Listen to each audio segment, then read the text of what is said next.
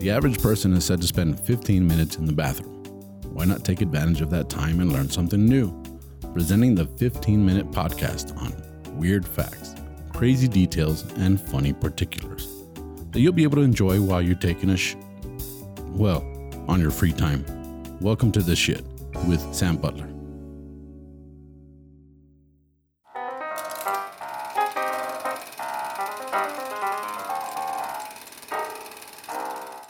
Welcome to another episode of Sam and Ram at the Movies. Thank you all for joining us on this episode. We have uh, random movie facts. Uh, my buddy Ram, thanks for joining me. Uh, I know that we're going to change the format just a little bit on some of the next on the next episodes. We're actually going to pick a movie, a particular movie, and find all the weird facts that have to do with that particular movie. So it'll be a little bit more focused, and I think we'll get we'll get to talk more in detail instead of just jumping around. So thank you guys for joining us on this episode of Sam and Ram in the movies, and uh, hopefully it takes off and we can uh, do this more more often. You know, Sure, yeah. but uh, I want to thank you once again for being here. My co-host Ram Ferry Cortez. Yeah. Uh, Ram is his uh, nickname. Ram, um, you have some facts for me, buddy, or what? Yeah, I have, I have some. To start with, uh, with the movie Schindler's List. Okay. It's a classic movie, iconic movie, and uh, to make it, it- well, to begin with, with a with a movie with a with, with a team with a an historic team, Uh huh. you have to choose the, the clothing for the extras. Yes. And in here, they have to clothe 20,000 extras. So they didn't know where to get the clothing. So they, they were filming in Poland. So they started putting uh, ads in magazines and newspapers, asking for people if they had clothing from the, The era. From, from the era. And it turned out that a lot of people had clothes clothes from the 30s and from the 40s, so they had to they could sold it sell it to the movie, and the clothing that the extras are wearing, it's uh, original clothing. Wow. I mean that that's amazing for a for a movie, for a period movie. I remember there's another movie called uh, American Gangster with uh, Okay. Denzel Washington. Yes. They also have clothing from the real clothing from the 60s from New York. I mean that's very Yeah. interesting for for a Hollywood movie, right? Yeah, I guess that's a that's a very uh, difficult task. I think that those Mm-hmm. what, what do they call them like uh, a period piece is what you said, right? Like a period film. Um, when you have when you have those kind of movies, you have to get the right kind of cars. Yep. You have to get the right kind of clothes. Very hard. Very It's, it's very difficult, especially the older the movie is, and then they start Yeah. making costumes, you know. But this is like it's 1970, so they figured people would have it. yeah. Um, they shot a movie down here in San Elizario, Texas, and uh, I can't remember which movie it was. Uh, but a, a coworker of mine back in the day, I worked in a machine shop, and one of the coworkers uh, had a pickup truck. It was like a Okay. like a Chevy C100, you know, like the the the old C100 that, Yeah. that was a full size, and um, he had it parked in front of his house, and they were filming down his street, and so they offered him like a hundred bucks to move it. Can you move your truck? okay. And the guy's uh, uh yeah, I guess I can move it. Like, we'll give you a hundred bucks if you move your truck, right? And then he goes, oh man, okay, yeah, I'll move it for you guys. He goes, it's too bad that it's it's too new.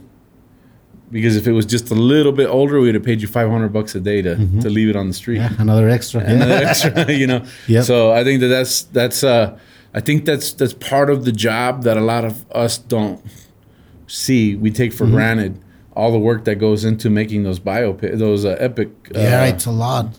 period pieces. You know, I think about like Braveheart.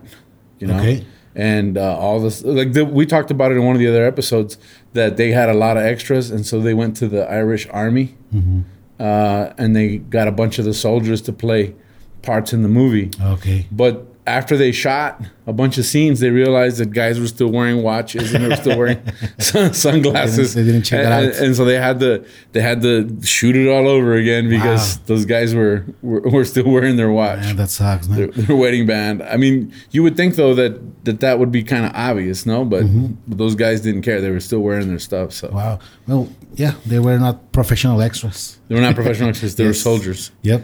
yeah, that's pretty cool. Um, something that I saw, and I mentioned it in the Spanish episode, but they designed ET's face by combining Albert Einstein, Yes. Carl Sandburg, and a pug. Carl Sandburg. I won't Yeah. forget that one. Yeah, Carl Sandburg. Um, I didn't know who he was. I was like, "Who the heck is Carl Sandburg?" So I googled it.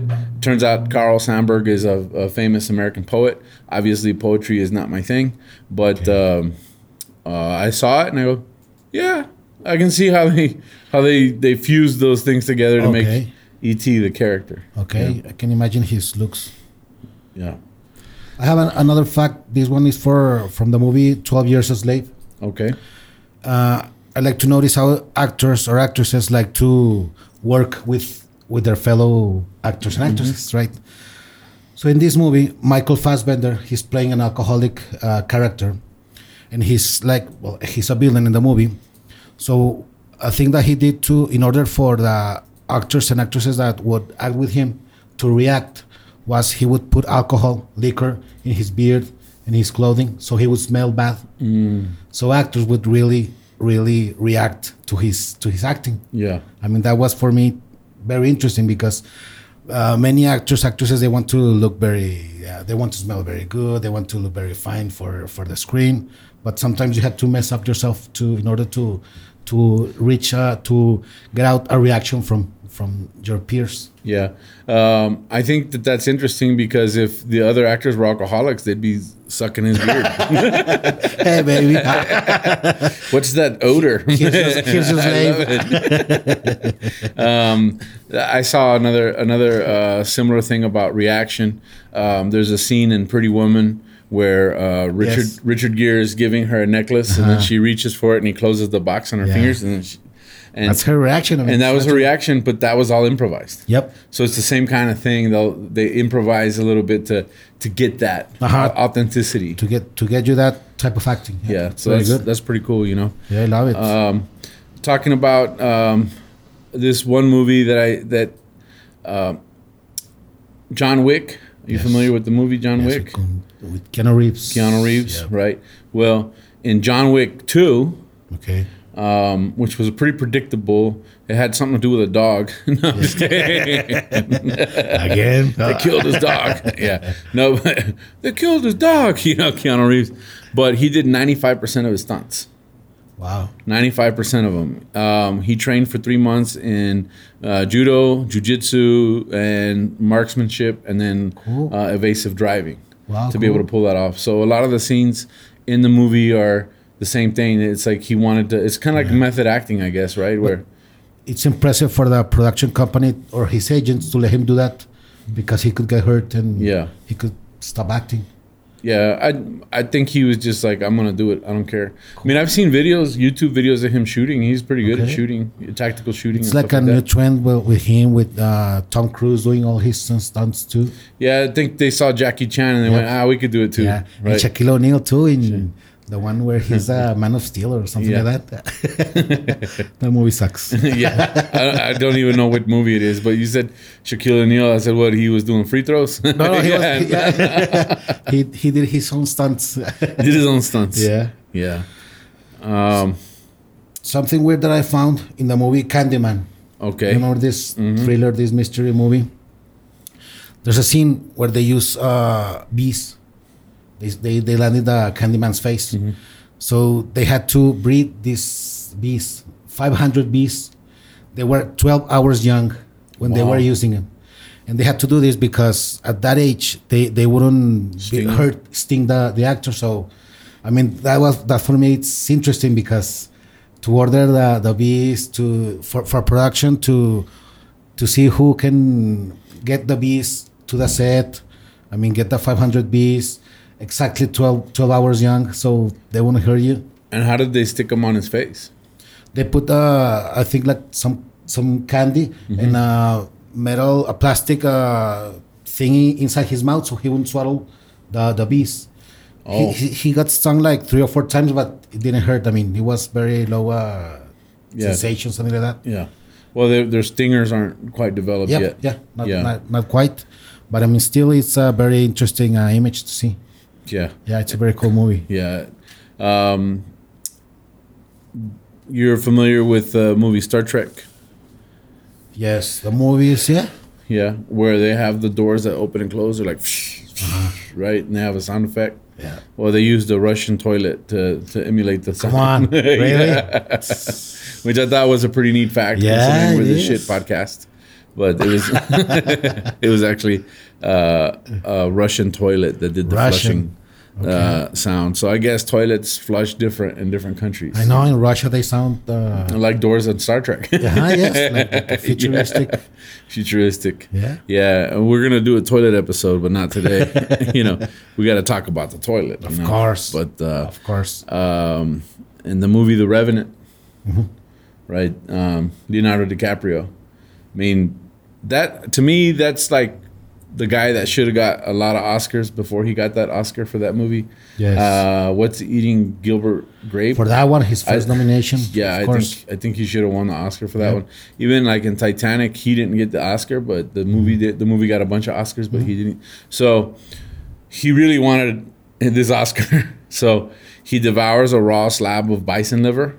You remember that scene? Mm-hmm. And he's a vegetarian dude. He's a so- vegetarian, so that was something that that's. I mean, that's dedication right Yep. there. I don't think I could do it. Yep. I have No, a hard. Neither. I have a hard time even like grilling meat. If like, you give me twenty million dollars, of course I will do it. you would do it. Yeah, of course. You would okay. Well, I don't know about twenty million. How about for like a hundred bucks? Would you do it? Nah. No. Nah, nah. Oh, yeah, sure. we're gonna not? we're gonna do the challenge. I'm, gonna, I'm gonna bring a liver, uh, a bison. I don't know if I can get a bison liver in Ciudad Juarez, but it's probably easier to get a real liver in Ciudad Juarez, you know. But get get it, get you a liver and then a hundred bucks. Cool, like- man. And we'll have to shoot the whole thing and then put it on on uh, on, on our YouTube. Cool, man. The, Right. ta- the tab is on me on that day. You'll do it? Yeah? No, no, no, no. No, I know. I know somebody who. who No, no, I'm talking about you. Borre. Borre will do it. You think Borre would eat uh, raw liver for a hundred bucks? Yes. Really? Yeah. I couldn't do it. No, me neither, but No. uh, Borre would. All right, we're gonna have to challenge Borre and see if Borre will eat a raw liver for a hundred bucks. Okay. If anybody would like to sponsor this endeavor, you know, uh, we're open for that. You know, but hundred bucks, I'd pay a hundred bucks to watch him eat a raw liver. Yeah. Me too. Yeah. well, he had to learn how to shoot a musket as well for the movie, which still in the U.S. a lot of people still hunt with muskets. They're, of course, they're nice, uh, better grade muskets than what they had back back in those days. But he had to learn how to shoot a musket. He had to learn how to build a fire, and he had to learn two Native American languages Okay. uh, Pawnee and Arikara. I don't know if I'm saying that right. Um, and then he had a study with a doctor that, uh, like a medicine doctor. Uh, for, for plans, for treatments, right? For- yeah, so he so he knew how he would do his ancient healing techniques. Oh, cool. So he says uh, DiCaprio says this is, is actually the hardest performance of his career. Yeah, I can imagine that. I mean, uh, yeah, I mean, having to study that, uh, the all the things that went through the movie, the freezing uh, temperatures that they had to Mm-hmm. Yeah. be shooting the the They shot it like in Canada or something. right? Canada and in Argentina, Argentina. very very deep in the in the woods. Wow. Yeah, it's Yeah, it's it was a it was a good movie, and um, I know that they did the they did the episode in Leyendas about the guy who was Yeah, actually Glass. yeah, Hugh- Hugh Glass. yeah, Yeah. Hugh Glass, Hugh Glass. yeah, who was the actual real life guy in that movie. It's very interesting life, of course. yeah. Yeah. So, yeah. um, I have a fact, very very weird fact, from the movie Good Will Hunting. okay, We all know that Matt Damon and Ben Affleck were the screenplay. They they did the same thing that Sylvester Stallone did.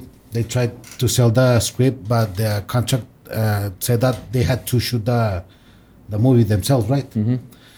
But one thing they did was to write a sexual scene between Matt Damon and uh, his psychiatrist with oral sex.